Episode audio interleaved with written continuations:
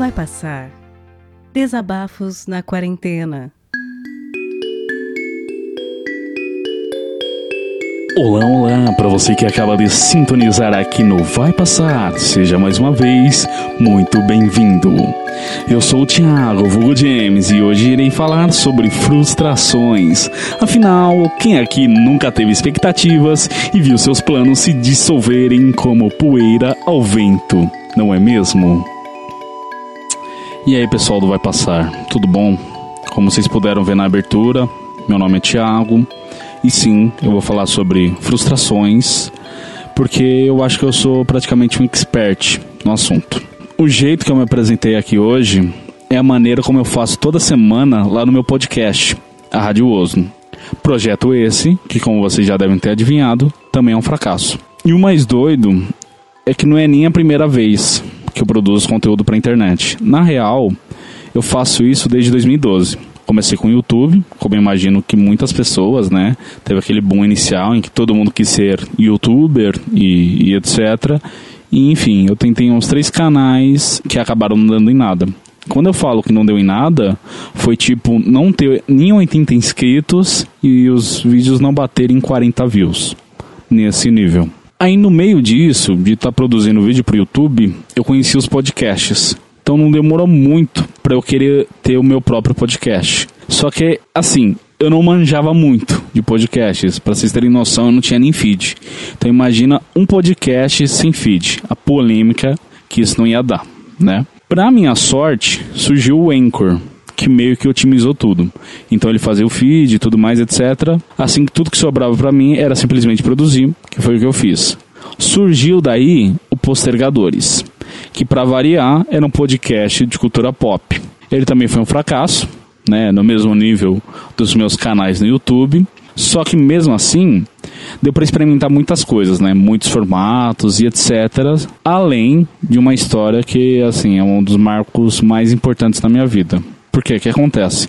Postergadores é uma homenagem a outro podcast, o Podcrastinadores. E sim, o nome é proposital para justamente ser uma homenagem. Aí, para evitar possíveis atritos, possíveis eventuais atritos da minha cabeça, eu decidi escrever para o Podcastinadores, falando que o nome do meu podcast era uma homenagem, etc. Mas assim, crente que eles não iam nem ler o e-mail. Para minha surpresa, eles não só leram o e-mail, como também me deram um retorno. Então vai lá, eu abri minha caixa de entrada e aí tem um e-mail do próprio GG, o Gustavo Guimarães, o host do Podcrastinadores, me dando aval para usar o nome e, além disso, pedindo um link de um episódio nosso para ouvir. Eu, que não sou bobo nem nada, mandei o link do nosso piloto e assim, crente que ele só estava sendo educado, etc. Beleza, né? Passado uns dias, tem um outro e-mail de retorno dele falando que ouviu o podcast o episódio que eu mandei para ele, que ele gostou e ele além disso me deu dicas. E assim, pode parecer besteira, pouca coisa, mas cara, esse dia foi um dos melhores da minha vida, assim, sabe? Eu tá produzindo conteúdo e uma pessoa que eu admiro, ter consumido e ter mostrado interesse e interagido, sabe? Foi foda de verdade, foi muito massa. Mas embora o Postergadores tenha começado com uma história foda, ela seguiu a mesma linha dos meus outros projetos, né? Para variar, flopou, números lá embaixo, etc. E também, como eu disse antes, é, deu para aproveitar o Postergadores para tentar muitas coisas, muitos formatos, muitos quadros, mas ao mesmo tempo que eu tinha toda essa liberdade para fazer tudo isso, eu me sentia muito limitado, porque no final das contas, é, a temática principal acaba sempre sendo cultura pop. E já estava meio saturado, eu já não queria mais falar disso. E aí, por conta disso, né, por conta dessa desilusão, somado o retorno que eu quase não tinha, quase ninguém ouviu o podcast, junto a uma vontade de não querer mais falar dos assuntos que eu estava falando, o podcast ficou parado por uns seis meses. E aí rolou a pandemia. E uma característica em comum que eu tive com todos esses projetos foi que em todos eles eu nunca estava sozinho. Eu sempre chamava alguém para estar tá comigo. Meio que, sei lá, para tornar todas as ideias malucas que eu tinha na minha cabeça em não tão malucas, sabe? Eu achando que se tivesse alguém comigo, aquilo não parecesse tão bizarro. Só que, com o contexto de pandemia, não tinha como gravar com outras pessoas, né? Afinal, a ideia de uma quarentena é que você se isole em casa, o que eu tentei seguir à risca.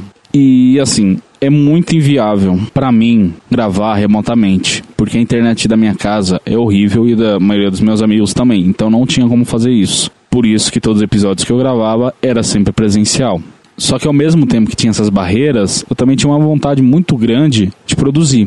Né? Afinal, estou em quarentena, faculdade parada, estágio parado, o que, que eu vou fazer, sabe? Então eu queria porque queria produzir. Foi aí então que eu decidi abandonar de vez os postergadores, com muito peso no coração, é verdade. Afinal, tem toda aquela história foda com, com podcastinadores, assim, pô, eu considerava os caras como padrinhos do podcast, ainda que eles não soubessem. Mas ao mesmo tempo eu via que não, não dava mais, sabe? Era um projeto que, que eu tinha desencantado já e eu queria seguir em frente. E aí eu sentia que não cabia no Postergadores começar a ter monólogos, né? Episódios que, que só eu falava, praticamente além né, da temática de ser sempre cultura pop, ter outros ilhares de podcasts que também falavam disso, enfim, somando tudo isso, eu não quis mais seguir com postergadores. E aí eu decidi iniciar um novo projeto e apostar na pessoa em que eu menos confiava, que era eu mesmo. A Rádio Oslo então surgiu para isso, tanto como fuga da quarentena, como uma aposta em mim mesmo, em acreditar que eu, sozinho, poderia matar no peito a responsabilidade de conduzir um projeto. E acabou sendo a melhor coisa que eu poderia ter feito. Os detalhes da criação do podcast, as motivações, em que eu me inspirei, etc., eu não vou falar aqui, porque eu acho que não cabe, né? No final das contas, isso é um desabafo, não é um jabá. Eu quero focar é, em mostrar como a partir da produção de conteúdo, apesar de todas as frustrações, eu tive um escape no meio desse caos que foi e que está sendo 2020. Foi com a Rádio Oslo que eu consegui extravasar, sabe? Por meio de quadros inusitados, uma voz impostada, toda essa frustração que eu estava sentindo com os outros projetos, com outros fracassos pessoais, enfim, com, com esse clima agradável que, que foi, que está sendo 2020. E, gente, não, a Rádio Oslo não está sendo nenhum, como eu já falei, né? Não está sendo nenhum sucesso. Os números continuam lá embaixo, mas pelo menos agora eu estou fazendo algo que eu realmente gosto, que eu tenho apoio dos meus amigos e que tem vários planos pelo futuro. Porque, assim, eu não botava fé real que eu sozinho poderia produzir conteúdo, sabe? Só eu é, falando aqui no microfone. Assim, eu tenho orgulho real do que eu tô fazendo lá, sabe? Tá sendo muito gratificante o que eu tô fazendo, o retorno dos meus amigos. Não é uma ideia totalmente original, mas eu sinto que eu tô saindo um pouquinho da casinha, sabe? Quando eu tô fazendo isso, e é muito libertador. E, enfim, é isso, gente. Esse é o meu desabafo. Aqui não vai passar. Eu espero que vocês tenham gostado, porque realmente foi de coração. Deu uma trabalheira inacreditável tentar resumir tudo isso, sério. Eu fiz várias. Eu tentei gravar por várias vezes, fiz vários roteiros, mas é isso. E não se esqueçam, vai passar. Eu não sei em que momento, mas vai.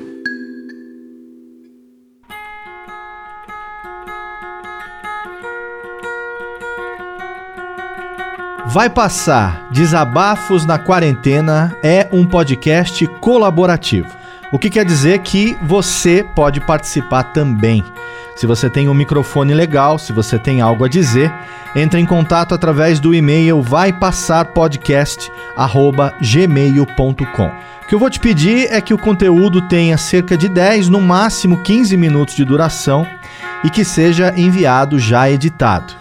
A gente vai ouvir o que você enviou, a gente vai trocar uma ideia com você. Se a gente achar que está numa qualidade legal e o conteúdo é positivo, tá dentro. Rola uma revisão, só para garantir que nenhum engraçadinho vai mandar alguma coisa completamente bizarra e errada para a gente colocar aqui no feed do podcast. A partir daí, a gente vai pegar o conteúdo que você enviar, vai adicionar as vinhetas de abertura e de encerramento e vai publicar aqui no feed do Vai Passar. Esse projeto colaborativo é para que você, ouvinte, e você, produtor, se abracem nesse momento de isolamento.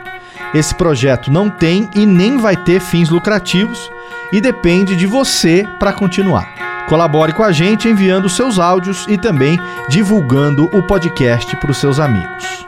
Confia, vai passar e vai passar logo. É só a gente ficar em casa e fazer a nossa parte.